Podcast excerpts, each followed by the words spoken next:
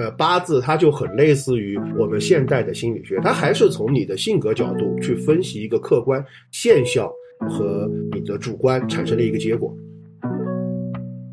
在八字命理当中，许多感情不太顺的人，也是因为这个，更多的是矛盾。其实很多负能量，它也是来自于自我矛盾。高能量的人，他会内观，我是看我自己，我自己的需求是什么。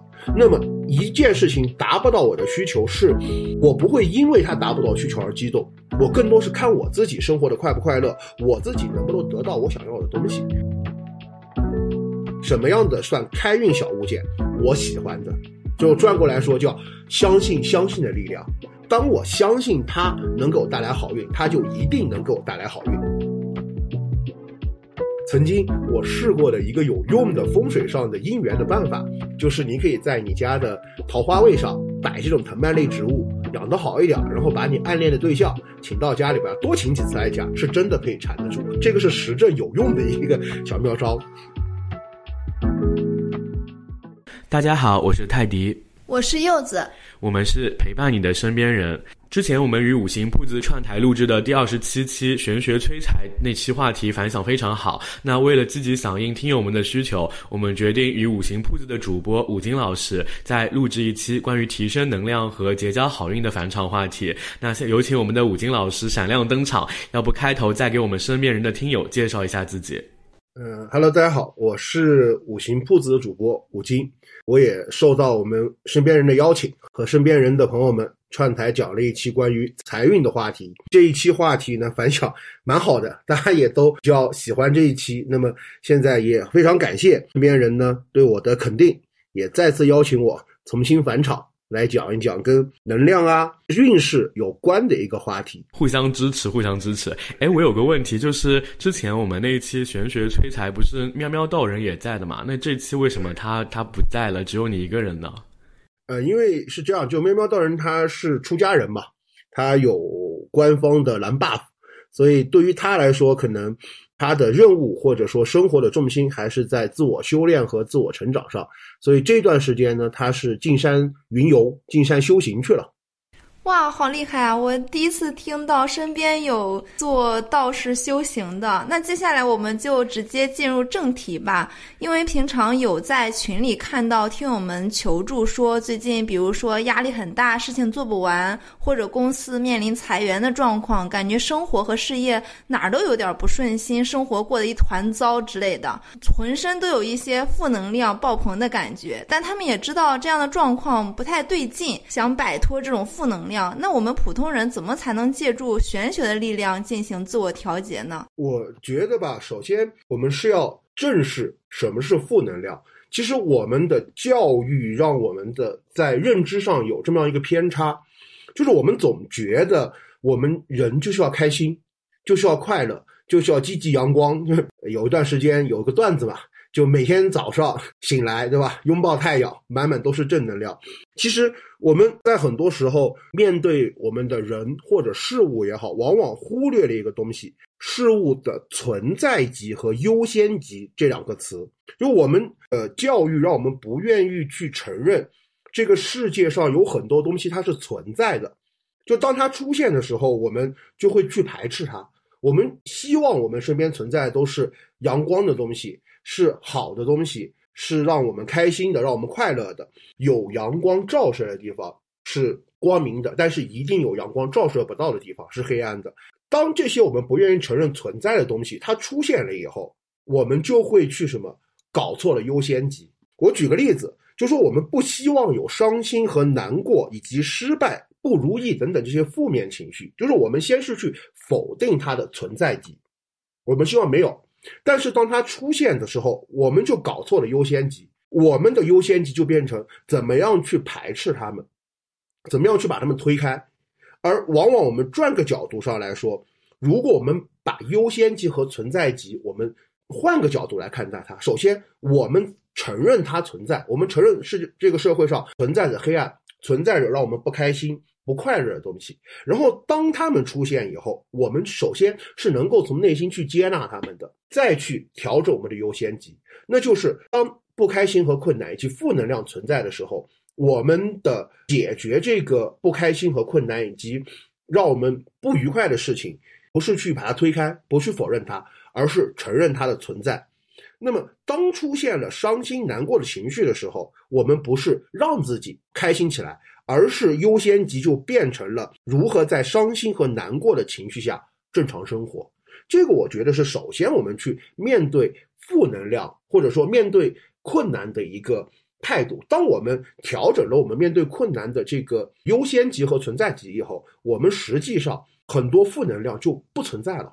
就我们承认它的存在，并且我们承认这个存在情况下，我们还要依然依然要正常生活。完了以后，就是我们要去分析这个负能量的来源。其实这个才真正真切入到我们玄学的角度，就是从命理学的角度，如何去分析为什么我们会产生这样的负能量，或者说为什么什么样的事情让我们不开心？就我们不开心的来源，第一个是自己憋的，比如说，呃，我们一些人他的八字命局当中是以食神伤官或者食伤为用的情况下，进入到了我们叫应寿流年，或者说正应枭神流年，出现了枭神夺食的情况。那么这种情况的不开心是什么？是自己憋的。就我们出现了一些让我们有很多想法、自律重的事情，让我们不愿再去做我们想去做的事情，或者说周围的一些社会评价，让我们不能去面对我们以往一些比较放肆啊、放纵的一些想法，就出现了消神夺食的情况。呃，第二种就是什么？第二种是累的，比如呃许多以肩为用的，他们。呃，需要很多的力量去支持他。那么他们走到食伤年份的时候，食伤流年，为什么食伤是动手之神嘛？一旦你进入到食伤流年，你就会很忙、很劳累。这个时候就会出现什么？叫我们叫食伤耗泄过度，就让自己疲于去去应付到很多很多麻烦琐碎的事当中，你人就会非常累，就你的精力完全去处理一些琐碎的事情，所以人也会出现这样的负能量，就是累的。第三种情况就是什么叫自我矛盾？有许多人既要又要，就我们看到很多，比如说食伤旺，同时官杀也旺，食神食伤和官杀在八字当中是两对矛盾的，就食伤和官杀是相互克和制的。那么食伤旺和官杀旺的两个人就会出现什么？他自己内心有一套自我的社会准则，他会要求自己按照社会准则的那个标准去走，他很在意社会对他的正向评价。但是食伤是动手之神，我们或者说叫娱乐之神，他会想做自己想做的事情，那么这些事情可能会不符合社会规范，或者说社会的期待感，就导致什么？他的自我矛盾很重。还有一种，比如说我们叫财坏印，就财星坏印，这个八字当中，财是我们之前上期节目聊过这个问题，财是现实物质，我的物质需求、现实目标，印是我的理想，我的理想状态。那这个时候，当财进来了。就是现实的需求不得不放弃理想，但是印重的人出现财的话，他又出现一个内心不甘，也是出现这样的一个我们叫自我矛盾情况，同样也就要让自己不开心，出现了负能量。OK，武金老师，我我知道，就是您刚刚说的，就是负能量的来源，就是有可能是憋出来的，还有累出来的，或者是因为理想和现实的矛盾导致自我产生了矛盾冲突，然后导致就是产生了负能量嘛。那我们分别来解决一下这这三方面，借助玄学的力量，应该怎么样去做自我调节呢？比如说，第一个是憋出来的，呃，应该怎么办呢？像呃自己憋的，其实很多人他在。觉得我是不是这个负能量怎么来源？就讲到命理学，大家觉得啊，好悬，我是不是要去找个八字师傅看一看我是怎么来的？其实没有必要，自己有很明显、很明显的感知，什么？比如说我们自己憋的，我们我们或者说在命理学上叫消沉夺食，对吧？什么感觉呢？就每天想，哎，我什么不想干，我每天就脑子就遨游外太空。但是我每天今天一过，我什么都没做，又有负罪感。这种情况是一个负能量的很大的来源。那这个怎么办呢？你不要去管什么社会评价，不要去管社会规范，只要不违法犯罪，不伤害他人，不去破坏他人的利益，那么就出去玩，出去聊天，不要给自己太多的思考空间。就是你最好是每天能忙起来，你就是每天只要做一些实际的事情，脑子不要转。过一段时间，因为很多时候这个可能是流年流月带进来的，过了这段时间，你自然就会好了。就是说，我要找到一个释放的方式，我可以去，比如说寻找朋友一起出去玩，或者约个酒，然后也可以去找一些就是放松的方式，把就是直面我的负能量，然后自动的就会消解，是吗？对你首先要承认它存在，对吧？然后完了以后再正视它，优先级是它存在，我该怎么生活？那么最好的方法，你不要去想。就是大家感知会很明确，就是我会控制不了自己的思维，就会去想我十年以后怎么办。有的人会想，呃，外星人会不会来侵占呃地球啊等等。其实这个最明显的是什么？最明显的是有一个，就是产后抑郁，它是由于消沉夺失导致最明显的。就他会去想，我孩子五年以后或者长大以后会不会怎么样？你不要管，你就每天去玩，给自己越少的思考空间和时间是越好的。那第二个方面就是累出的负能量，我们应该如何去调节呢？呃，这个就刚刚我不是说，我们还有一种情况是累的，就是在命理学当中叫时伤耗泄过度。我们的精力是有限的，就有的人他每天就忙于这个忙于那个，就很累。人特别疲累的时候，情绪会崩溃。那么这个也没有必要说，最近有负能量，我是不是找个八字师傅给我看看我的负能量是不是因为时伤耗泄？最明显的感觉是什么？你每天忙，忙完你到晚上总结一下，你会发现你其实什么事儿都没干。白忙，你所有的忙都没有既定目标和现实的意义。这个时候，最好的方法躺平。我们很多人不愿意躺平，就总觉得我们对于这个社会很重要。特别是其实是时伤耗泄过度的人，他为什么会忙？他是觉得他每件事情都必须要这么去做。但是其实我们只是一个社会的细胞或者宇宙的细胞。我们转过来想，一个细胞死亡不会导致人死亡，一样的。社会和一个企业也好，缺少我们一个人，他正常去运转。我们对这个社会、对这个企业没有那么重要，所以有时候发现自己每天就瞎忙，忙完都没有什么意义的情况下，就给自己放个假，去多看书、多思考、多休息。其实这个时候，我们更需要做的是给自己放空，你的脑子去遨游外太空，跟上面刚刚那个憋出来的情况就恰恰相反。你这个时候叫躺平，想想你的十年以后怎么办？呃，世界是怎么来的？想一些哲学性的问题。刚刚聊的感觉真的很心理治愈的方向。呃，八字它就很类似于我们现代的心理学，它还是从你的性格角度去分析一个客观现象和你的主观产生的一个结果。那还有一个就是说，现实和理想矛盾的话，那我应该怎么样去调节呢？现实和理想的矛盾的调节，其实这个是我们其实作为命理师也特别难的一个点。就它最明显的就是刚刚说的，第一个我们叫失身制煞也好，伤官制官也好，还是财坏印也好，它存在的问题，比如失身制煞，他既想做自己，又想符合社会规范，做社会要求的那个人，就既想有诗和远方，也想有面包和牛奶。这个时候，对于这样的人，只能说什么？你只能选择其一。我们不是圣人，我们也不是什么王公贵族，没有人能达到十全十美。十全十美的人，你什么都有的人，其实实际上是什么都没有。你只能选择其一。这个还是要从内心去认识到，哎，我的负能量是来自于我既要又要。因为你既要又要，你就什么都拿不到。你必须要选择其中一个。你要选择理想，其实你就要放弃很多现实的东西。你要选择社会规范，你就做不了你自己。这个很像我们上一期的节目，就是相亲那个相亲平台嘉宾聊的，就是有很多的男女生，他到了一定的年纪，其实自己还蛮有钱的，但是他就是在这个相亲市场上找不到合适的对象。对对对，其实，在八字命理当中，许多感情不太顺的人，也是因为这个，更多的是矛盾。其实很多负能量，它也是来自于自我矛盾。前两个其实不多。多的更多的就是我们说的出现自我矛盾、食伤和官煞同旺、财和印同旺的人。哦，对，就讲到这个，我补一个刚刚累的一种情况。教育里边有一点，实际上是对我们很多负能量去治愈自己非常不利的一点，就是有八个字儿，叫人要学会屡战屡败，屡败屡战。这个是非常不利于我们去面对社会或者健康的面对社会的一种态度。你要想从八字命理或者说从玄学角度，你为什么会失败？那你一定在这段时间是属于运势不好的。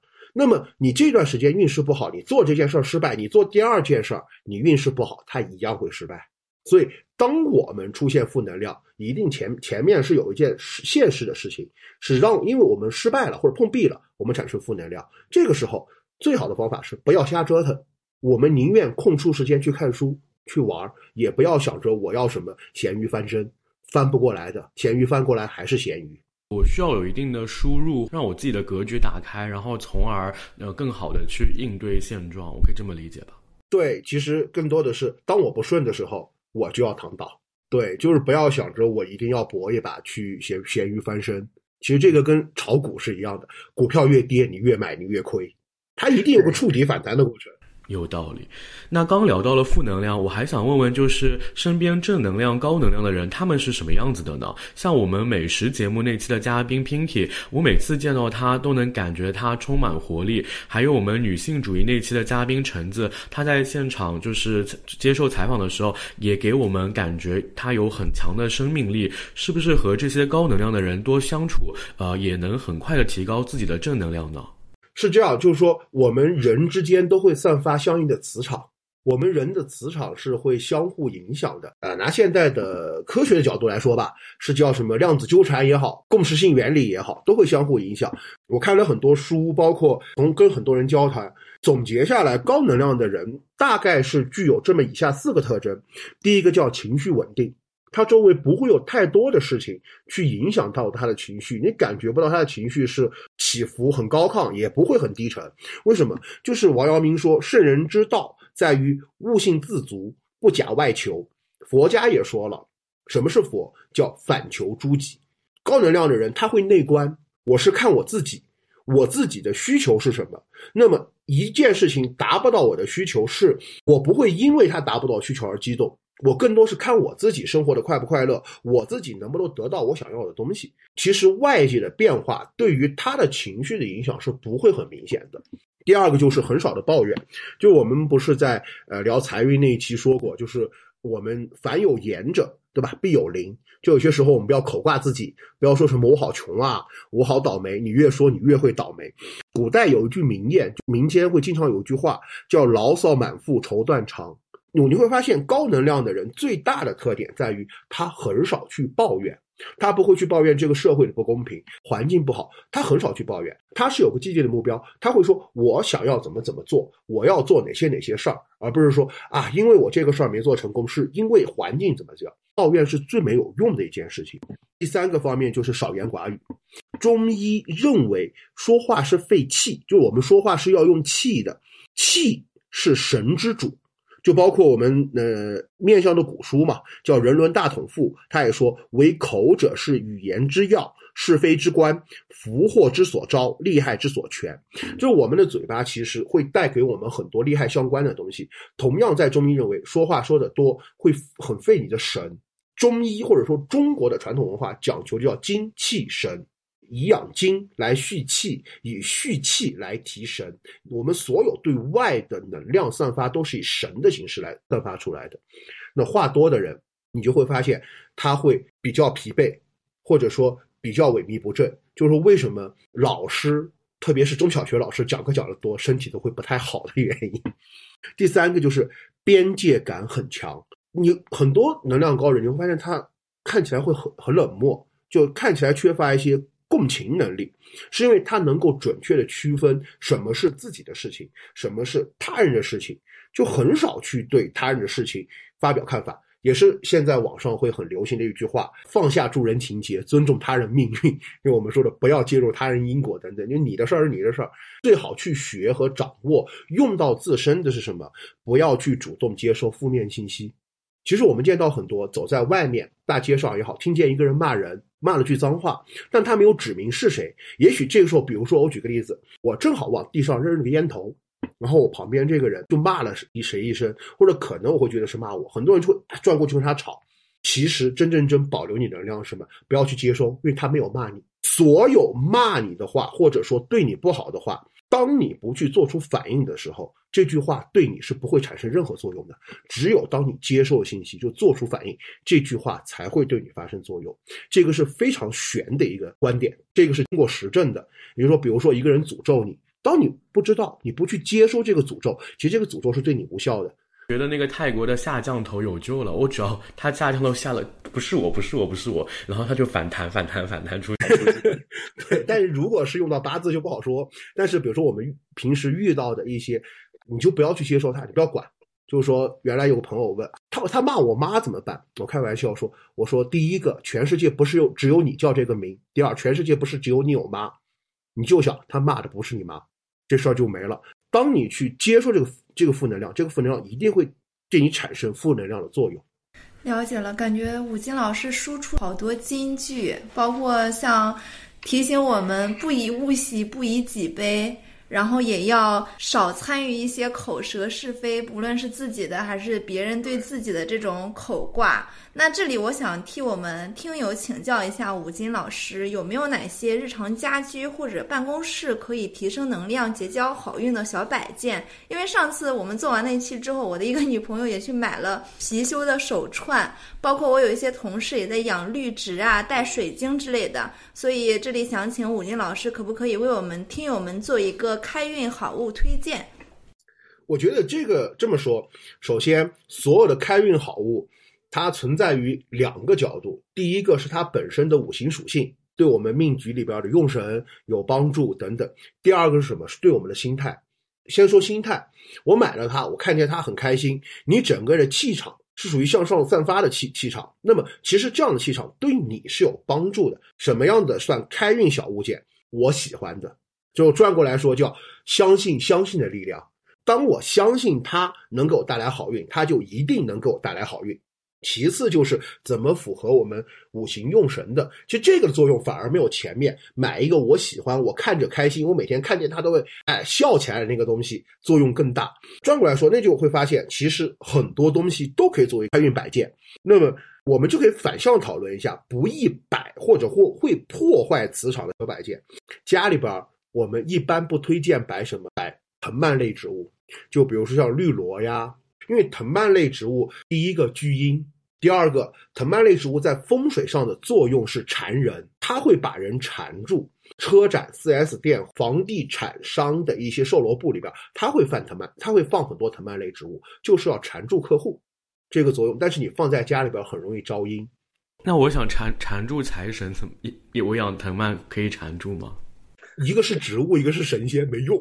我们原来有一期节目，我们武器铺子有一期节目，就是说，曾经我试过的一个有用的风水上的姻缘的办法，就是你可以在你家的桃花位上摆这种藤蔓类植物。养得好一点，然后把你暗恋的对象请到家里边，多请几次爱家，是真的可以缠得住。这个是实证有用的一个小妙招。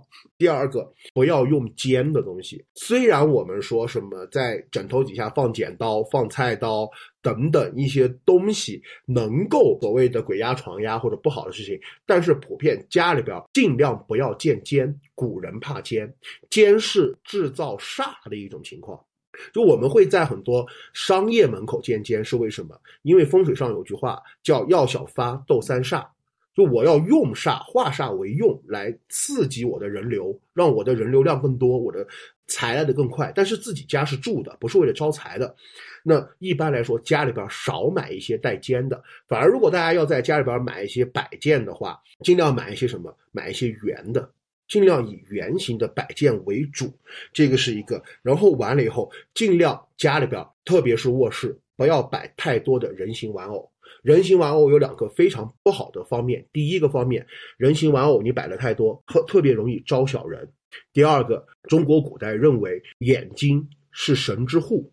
人的神是通过眼睛发出来的，就为什么我们看古代所有的纸人它是不点睛的，但现在我们很多人形玩偶是有点睛的，你摆在那儿很容易招飘，就会变成它的栖息之地，你知道吧？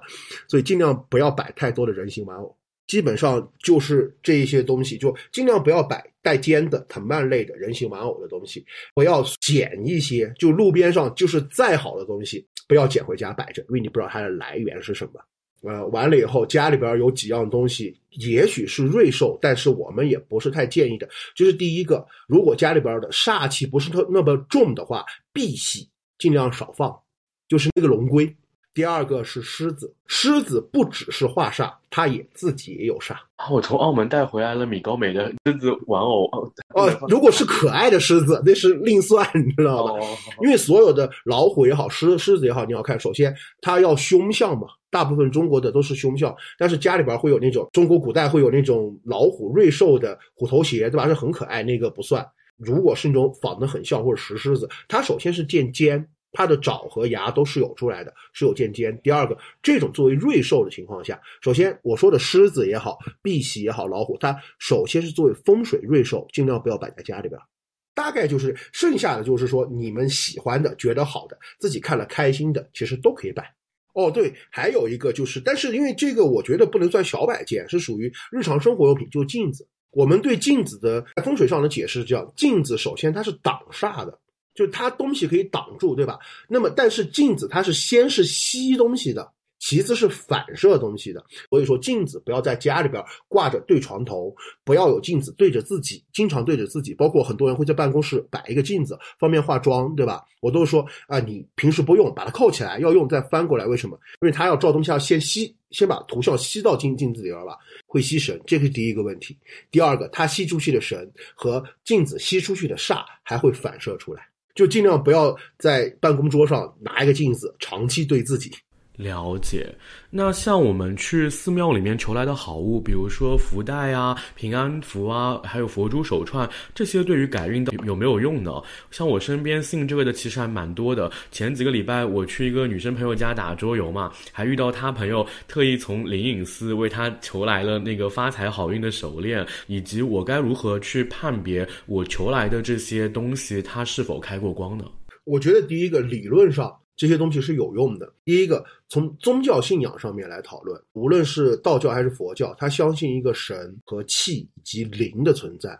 有修为的高公或者说道士和一些佛教的大师，他们必然是有一些神和气以及灵会开过光的，注入到这个宗教物品或者法器上面，它一定会带有某种灵的性质，而且。这些高工和大师，他们都是向上的，或者说向善的，或者说他们有自己辟邪的一些能量，会注入到这个物品里边。那么从这个方面，宗教方面上面，它是具有一定的辟邪、驱邪、避凶的这样的一个作用，肯定是有。第二个还是回归到心态上，很多时候是我们心态去作用，让我们变得运势好的。就是我说的，经常开玩笑说的，你怎么去反映到你每天的运势好不好？就是早上起来看一看，我今天心情是好还是不好。当你早上起来就感觉浑身充满了斗志，很开心，那么你今天运势一定好，财运会好，你的事业运也会好。呃，如果你早上起来就觉得特别累，然后浑身没有劲儿，然后就很暴躁，这个时候就建议你尽量不要出门了，因为你这一天整个运势会很低沉。这个就是心态的作用。实际上是心态决定了你这一天的运势的高低，就是像刚刚我们说的那个开运小小摆件也好，你带上它，装着它，你去相信它能给给你化煞，给你去驱邪，它就具具有这样的能力。这个是人的相信的能量，或者说相信相信的力量。啊，第三个就是从五行能量上来讨论了，就是我们也都知道，我们每个人都有喜用神。我喜用什么样的五行，那么我带着这样的五行，它会具有一定的五行能量来补足到我们自身的这个能量气场，就是我经常说的叫外挂。那这个外挂有没有用？有，虽然说用处不大，不超过百分之五的能量，但毕竟是有一定作用。再加上我们的心态去接受它或者喜欢它，是会有一定改善。但是这个东西是否开过光，怎么去判断是没有办法判断的。这个它又牵扯到另外的法科方面的一些相关的内容了。了解，刚刚说到一个点还挺戳我的，就是要兴高采烈的去上班。我现在觉得有点做不到，不过这个好像能形成正循环，是吧？我怎么觉得有点像 PUA 自己啊？还有一个，就刚刚提那个开光的事情，我有一个同事，他请了一串开光的手链回去，好像是说大家只能看不能摸，是不是有这样的说法？就不能碰别人开过光的用来护身的物件？对，这个是这样，就是说在玄学方面有这么几个，第一个，你自身的护身的东西是不能给别人用的。不能说，哎，你看这个是呃，我妈妈给我的护 给我的护身符，哎，我给你用。电视剧和电影里边不经经常这么这么演嘛？这个都可以猜到情节了。一个角色要把自己的护身符给到另外一个角色的话，那这个角色必死无疑，对吧？护身符是你的，呃，如果开过光，有相关的一些宗教神明的灵力在里边，你戴的时间长了，也会有你的灵力在里边，你的能量在里边，相当于你把你的能量。给到了别人。第二个角度就是比较玄幻的来说，假设这个神明知道他来保佑你，然后结果你把这个保佑给到了别人，别人请了个保安来给你看门 我觉得好像不太敬神。我这么说，就别人请了一个什么保安来帮你开门，结果你不开，你让或者让这个保安去看其他人，保安肯定不高兴，对吧？大概是这么样一个道理，就是说。本来神明是守护你的，结果你把这个守护给了别人。神明毕竟位阶比我们高嘛，不是说想让他守护谁，他又不是我们的佣人。第三个方面来说，就是说这个开过光的东西，它到底是趋吉还是避凶的，不知道。就如果是避凶化煞的，那么他在你这儿吸收了多少煞气，不知道。他有没有带着你多少煞气，不知道。你把这个东西让别人摸了，或者给了别人。也就是说，你把你的煞气同时也带给了别人，这个是非常不好的一个方面，就是你对别人不好。了解，嗯，在做这期节目之前呢，我们也在听友群征集了一些问题。有一个问题，我们都特别好奇、感兴趣，就是面相真的能看出一个人的运势来吗？如果真的可以的话，比如像通过点痣啊或者整容这种外科手术去改变面相的话，是否也会一定程度上去改变他的命运呢？面相是可以看到一个人运势，它是属于我们玄学武术当中相学中的一部分。但是是有这么一个问题，面相它和我们的命理学和占卜学是不同。命理学和占卜学它是一种逻辑推导。或者说一个叫数理演算的过程，而面相是一个统计学，它是古人经过长期观察总结出一部分有共性特征面相的人，他们的整体运势是什么样的，然后得出的这个结论。所以我现在一直认为。古代从蚂蚁神像开始，一直到人伦大统赋等等，到兵谏等等，古书上所说的一些面相中的运势，是否能够完全符合到我们现在这个社会的面相，可能不能太确定的。但是面相确实能够看出一个人的现状，就他的现状以后发展的运势，其实更多的还是要靠命理学。或者说八字或者紫微这么样的来推导，呃，面相只是一个参断、参考的一个依据。讲到点痣这个事儿，我们首先要明确一个概念，就是点痣这个词儿，在我们现代是不是讲我们要把我们脸上的痣，医学手段也好，或者说什么样的手段把它去掉，对吧？叫点痣。但点痣这个词儿在古代实际上不是去除脸上的痣，而是增加脸上的痣。点痣，它实际上古代是一种化妆的行为，它是古代女子用朱红色胭脂在脸上加上一个痣的行行为。从另外一个角度上来说，其实，在古代的相法来看，有痣可能是一件好事儿。那么，在面相学上来看，痣是分为好痣和恶痣的。什么叫好痣？就它痣长得是凸出来的，然后是黑色。我们或者叫色正，就如果是黑，就是漆黑的；如果是红色，就是应该叫红如朱，就是朱色，很正的红色。如果是白的，也有白痣，叫白如玉，而不是那种白中透黄的。最好的一个情况是什么？痣上要长毛。啊，对，我刚刚就想说，我说那些黑痣经常会在上面长毛。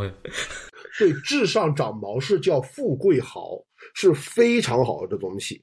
而且这个从中医角度上来看啊，我们的眉毛。和痣上的毛，它不是由我们的肝脏来管理的，它是由我们的心脏来管理。心血功能越好，眉毛长得越好，你的痣上的毛会长得越好。所以这个毛是不能万万不能剪掉的，是吗？就是不好看而已，但是是好东西。而恶痣是什么？第一个叫平中带凹。不是说我起了一小个凸起，但是不是很凸就一定是恶痣，不是，是脸上长长个痣，就跟火山坑一样，凸起来中间是往里边凹进去的，这个叫恶痣。第二个是暗淡无光的，就暗淡无光的。第三个叫颜色不纯，有的是红黑红黑的，红紫红紫的，有的是白痣，但白的透黄。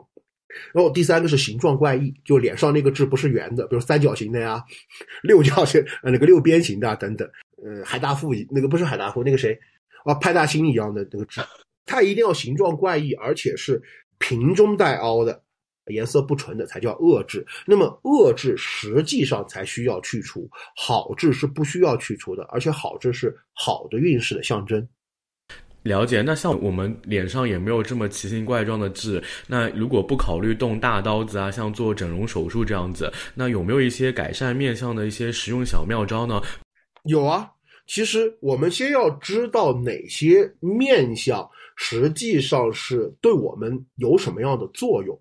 呃，原来我们好像在前一期节目讲过的一个问题，就是说经常去去抹一抹自己的印堂，把印堂给抹开，让印印堂这里不要有纹路，尽量开一点。这个是叫命宫，因为我们印堂这儿一般来说，印堂有川字纹的人，他心思非常缜密，但是呢心眼子多。如果你心胸不够开阔，这样的人就会导致什么？你的整个心肺功能都不会太好，因为你每天就是琢磨怎么整人嘛。就每天心思又多，那么怎么样开运呢？就是每天抹一下命宫，印堂命宫这块抹，尽量抹开。第二种，其实有的面相开运小小妙招是很多人不太愿意去做的。就如果我们发现我们的面相、我们的颧骨，或者说我们的腮骨以及我们的额骨过于突兀，就是骨头凸出来，像邓文迪，其实并不太好。不管男的女的，怎么办？吃胖一点，把脸吃胖。你就只能吃胖一点，就是说我们说，呃，不喜欢我们的颧骨、腮骨外凸，但是如果呃你的这块有肉包也是非常好的。然后第三个改运小妙招是什么？压耳朵，没事把耳朵往耳后压。聪明的人或者说运势比较顺的人，一定是耳朵贴贴脑的。往往耳朵长得太往开的，就是容易招小人。为什么？这样的人天有反骨。啊，这样的人是比较有自己主见，比较容易去对抗权威的这样的情况。那么你想，在一个讲究威权的社会当中，你去对抗权威，那是不是就很容易被别人整，对吧？或者说招惹一些不必要的是非？那么把耳朵往后压，也是一个开运的一个小妙招。完了以后就是画眉和纹眉，特别是呃，我们修眉、纹眉、画眉这三个，很多觉得啊，这个是女生化妆的事儿。其实我非常提倡男生去。纹眉至少修眉，为什么？我们的眉毛上有杂毛，说明什么？说明我们做事儿不定，心不定，或者说周围的环境会很复杂。这个时候，其实我们修一修我们的眉毛，把它杂毛修掉，我们就会避免很多让我们猝不及防的很多的琐碎的事情。这个是一个。第二个就是描眉，就是我们要拿眉笔把我们的眉毛往后画，就尽量把眉尾画长一点。因为眉毛短的人一般来说做事比较急躁，而且三心二意。那么你画长一点，其实你自己的心态改变了，运势也就自然会改变。第三个就是，其实对于男孩子，如果你不是做那种需要在外边有很强的魄力的事情，可以画的眉毛画的稍微细一点、弯一点。就男生女眉是一个非常好的眉相。会有会比较富贵，因为男生女女眉的人呢会比较温柔，虽然说可能有一点没有什么主见，但是会比较温柔。往往女生找到这样的男的，就说拿四川话来说叫耙耳朵，比较会听老婆话。那么男的画眉毛画的细一点呢，可以让自己在做事情不那么急躁。当然，如果画成剑眉，男生画成剑眉做事就比较果敢，比较冲劲儿。第四种方法呢，就是去捏捏鼻子。把鼻孔尽量把它拉平，鼻孔一定不要朝上，不要朝上，鼻孔朝上是最大的漏财象征。呃，你去看谁的，曹德旺的鼻孔就是很明显的，他的鼻孔是朝天的，所以他是个非常非常大方的人。就没事可以拉拉鼻子，把我们的鼻孔往下拉一点，就尽量是鼻孔朝下，不要朝天。了解了，我回去要多学学 雀斑妆，多学学这些手法，回去给自己提高运势。我看到刚刚柚子在不仅在一边听一边记笔记，还拿着手机对着自己的眉毛在那边研究了老半天。对，还有一个就是化妆的手法，你可以讲一下。这可能很多女生比较喜欢听，就是什么呢？就我们在化妆的时候，一些女生，特别是性格比较软的女生或者男生，想让自己变得强势一点。或者说想让自己的抗压性比较强一点怎么办？就是最好的办法就是鼻梁打高光，鼻翼打阴影，让自己的鼻子看起来高挺一点。第二种呢，就是说一些做事比较激进，或者说做事坚韧力就是脾气比较暴的人，不管是男生还是女生，可以在化妆的时候，可以在自己的腮骨腮上不是腮下，腮上这边多打一点阴影，让自己的腮看得小，看起来小一点。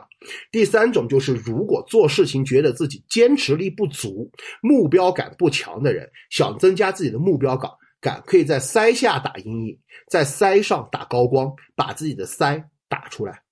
我看到有关人生四大幸事的一种说法，说是有贵人相助、高人指点、家人支持和小人激励。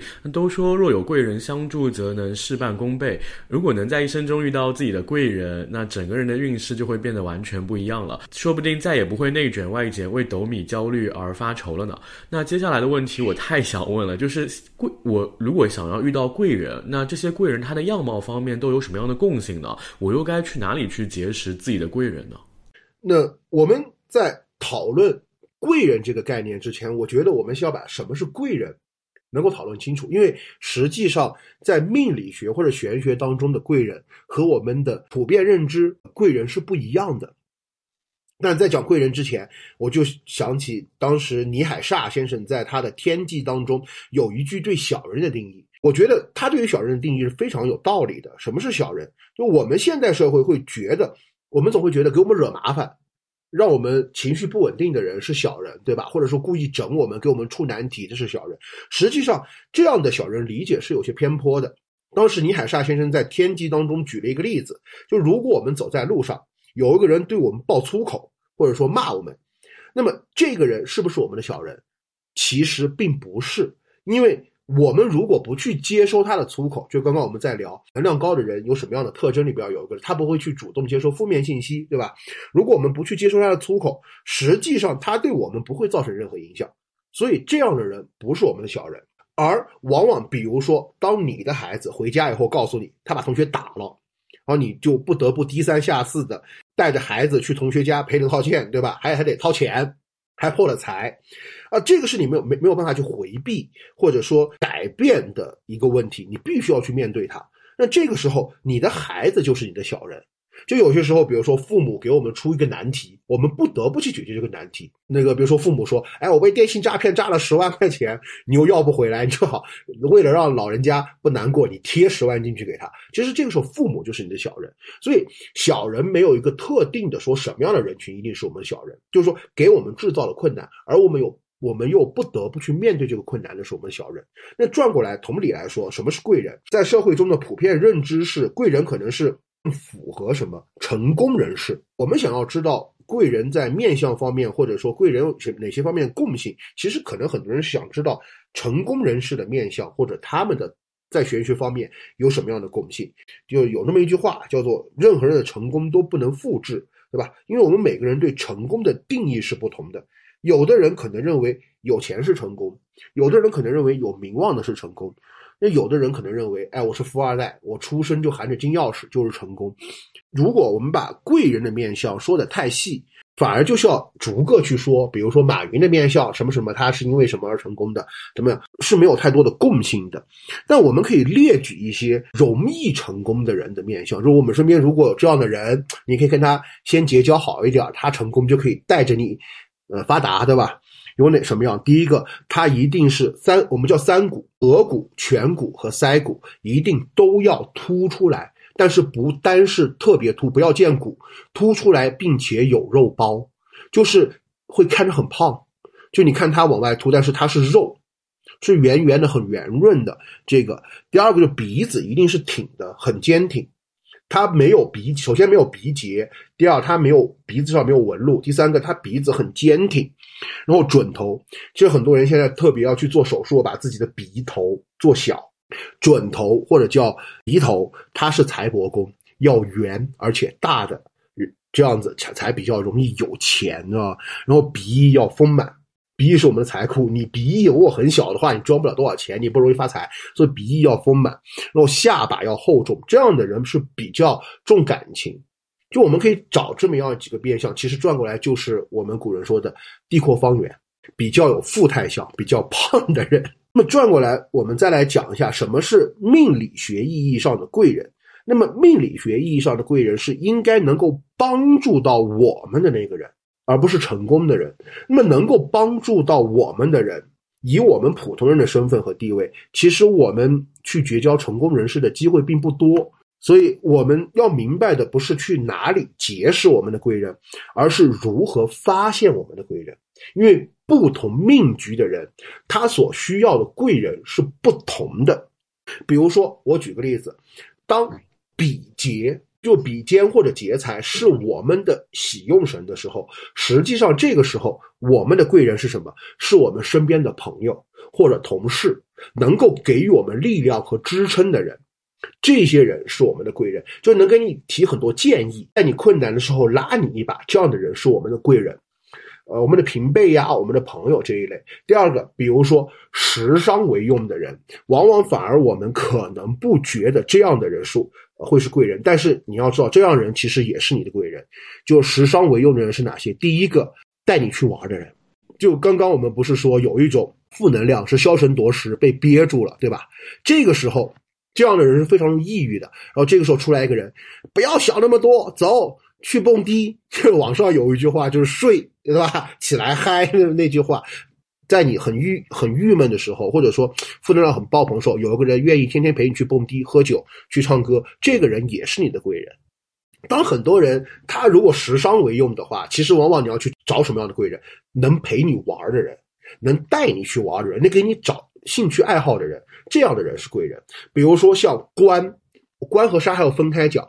正官是用神的时候要找什么样的人？就是每天提醒你，不允许犯错，要讲社会道德，要讲规则。你也许往地上扔那个烟头都能说你很很长时间的那个人，这个人反而是是你的贵人。比如说你花钱就。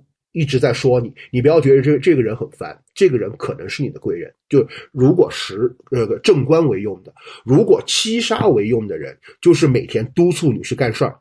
就是我当时我记得网上在健身界有这么一句话嘛，我很想有一个朋友，什么每天不问我赚，每每天不问我开心不开心，每天不问我吃饭了没，每天起来就给我一脚，让我让我赶快去健身房锻炼的这样一个人，就每天他会给你很多动力去干事儿。去追求成功的那个人，如果七杀为用的话，还有一种就是什么印为用的话，他会每天提醒你，你会找你你要去找一个能每天什么让你理想一点，不要那么现实的人。就是说，你要想你不要每天去疲于奔命，去追求金钱，去追求名利，你要想到有诗和远方，这样的人是你的贵人。那么财为用的人是什么？就是让你每天不要想那么多。你不仅要有诗和远方，你还有眼前的苟且的人。就我们要首先要知道自己的喜用，知道喜用神以后，才知道哪个是我们的贵人。那有没有可能刚刚说的那些都是我的贵人？我就是就是，比如说我又可以有诗和远方，他提醒我，然后又要告诉我我要变得现实一点，我只能选一类。对，就是为什么财为用，财为用有一种情况就是印过旺。应过旺就是你会想东想西，想的很多，很理想化，每天只追求诗和远方。这个时候就一定要一个人提醒你，注意你眼你眼前的苟且，要去活着，要去追求物质。这个人是你的贵人，他你的贵人一定是有一个前提，就是你某一个东西太旺了，有一个人刚好附和，让你去改变你过旺的部分，让你的思想过于保持一种平衡。了解了，又这又回应到了我们第一个问题里面说的，不能既要又要还要，对不对？之前我们做功课的时候也有看到八字命理里面有大运呀、流年、流月、流日的运程说法。那五金老师能不能再帮我们解答一下，他们到底是如何影响到我们的运势的？还有有没有一些根据运程走势啊去改运的一些小技巧？呃，所谓的。大运流年流月流日这个东西，它实际上就是纯命理概念，它实际上跟我们的生活是没有太多实际关系的。也就是说，什么是大运？大运是根据我们出生的月份，按照男命或者说男生阳顺阴逆的方法，就是说，如果我们在阳年。就是呃，地支天干是阳的这个年份出生的，我们的大运是顺排；阴阴年就是地支天干是阴的这个年份，我们逆排的方法。女生按照阴顺阳逆的方法，按照天干地支的顺序，这样排出了一个一个这这么样一个天干地支的组合，是八字原局的一种组一种补充，它相当于在命理实践当中是作用到我们，既能作用到我们的命主性格，又能作用到外部客观环境的这么样一种组合。就是它既能作用，还有还可以作用到我们的六我我们的六亲关系，是这种。就是有时候我们的按照正常来说，我们每个人十年换一部大运，就是你们就会发现有一个问题，我们身边很多很熟悉的人，可能过了五六年、七八年以后，会发现，哎，他性格变了，或者这个人怎么讲话呀等等方式会跟以前不同了。这个就是为什么叫士别三日，当刮目相看，这个概念就是这个。几个礼拜不见你瘦了，这也是八字影响的吗？这个是减肥成功了。然后流年流月流日呢，它就是什么？我们要知道这个是是怎么来的，就是大概是公元前两千六百九十八年，就当那一年皇帝继位，就我们的老祖先皇帝继位的那一年，采用了叫天干地支纪年法。或者叫那个六十甲子纪年法，然后以那一年的时间定为甲子年、甲子月、甲子日、甲子时。从那个时候，我们是按照天干地支往前进位的顺序来计时、计日、计月、计年的。它是呃，对我们天地之气相互综合作用的一种反应。也就是说，我们之后每过一天，或者每过一个时辰，每过一月，每过一年，我们的天干地支自然会往后延续这么样一个过程。那么它反映的是什么？反映的在这个阶段上，我们的天地综合之气是一个什么样的状态？这个也就是回归到我们呃，很多人听过叫六十甲子纳音歌，对吧？比如说甲子乙丑海中金这么样一个东西，这个是什么？这个是以前我们在李虚冲。用的禄命法叫以纳音来论命，但是现在实际上六十甲子的纳音的论命法已经基本上失传了。至于呃六十甲子纳音该怎么用，很多人也都不会。那么我们现在的八字用的是流年流月流日，它的天地综合作用关系和我们命局的作用来断吉凶，就是什么呢？流年流月流日。流时，它是我们在这个时间段所面临的一个客观环境，然后再作用到我们命局当中，我们来推论发生什么样的事情。那么这个时候，其实就可以大概聊一聊我们命理师是怎么通过这么几个字来断来论命的，大家可能才能明白我们的大运流年是怎么用。就是说。呃，我们首先是看一个人的八字原局，就是你的出生年月日时，然后八字原局它反映的是一个命主的什么？他的性格和主观，就他是一个什么样的人，他的心理状态是什么样的，他在面对事情的时候，他会发出什么样的决定和主观作用。然后这个时候大运，我们再把大运排进来，就这十年的大运，他的性格、他的心理想法以及他可能外面所面临的外部环境大概什么样子的，再有一个初步判断，然后再用流年。流年是这个命主或者这个人他所面临的外部客观环境，就这个外部客观环境转换到六亲以后，我们对应到相关的事情上，你当发生这个事情，再用我们的八字原局去对这个客观情况，就什么样的？就这个事情发生了，我作为这个人，或者我我命理师把我自己带入到这个命局当中，我作为命主这样的性格，我会怎么去面对这个事情，从而推断出这个事情的结论。也就是啊，流年、流月、流日是客观现象，八字原局，我们的主观思维和我们的呃主观想法。那我们知道了命理是怎么来断的时候，其实我们自己可以很简单的去判断一个流年啊，流年改运小技巧就很复杂，流日、流时或者流月、流日的感应小技巧是有的。我们身边人每天不是会发那个穿衣指南，对吧？这个穿搭指南实际上就是一个顺应天地之气，对。然后其实我们就会去看，我们都会知道，以我们命主、我们日主，就是日柱天干的那个五行反推出来的我们的六亲，比如说比比肩、劫财、正印、偏印、正财、偏财、正官、七杀，还有食神、伤官，我们这食神，对吧？对应到相关的事事情上，那么这个时候我们就要看，首先知道我们我们的忌神，比如说我们的忌神是应寿，应寿代表了什么？代表了思想，代表了证书，代表了相关的一些汽车、房子等等。其实转过来，在我们的性格上，代表我们思我们的思想、我们的想法或者我们的理想。如果一旦应受为忌的时候，是代表我们的想法多，我们的思虑深，我们想的东西多。走到了应受之年，走到了应受的月份，或者说走到了应受的那一天，就会容易出现几种情况。第一个，你容易抑郁；第二个，就是你比较容易冲动花钱。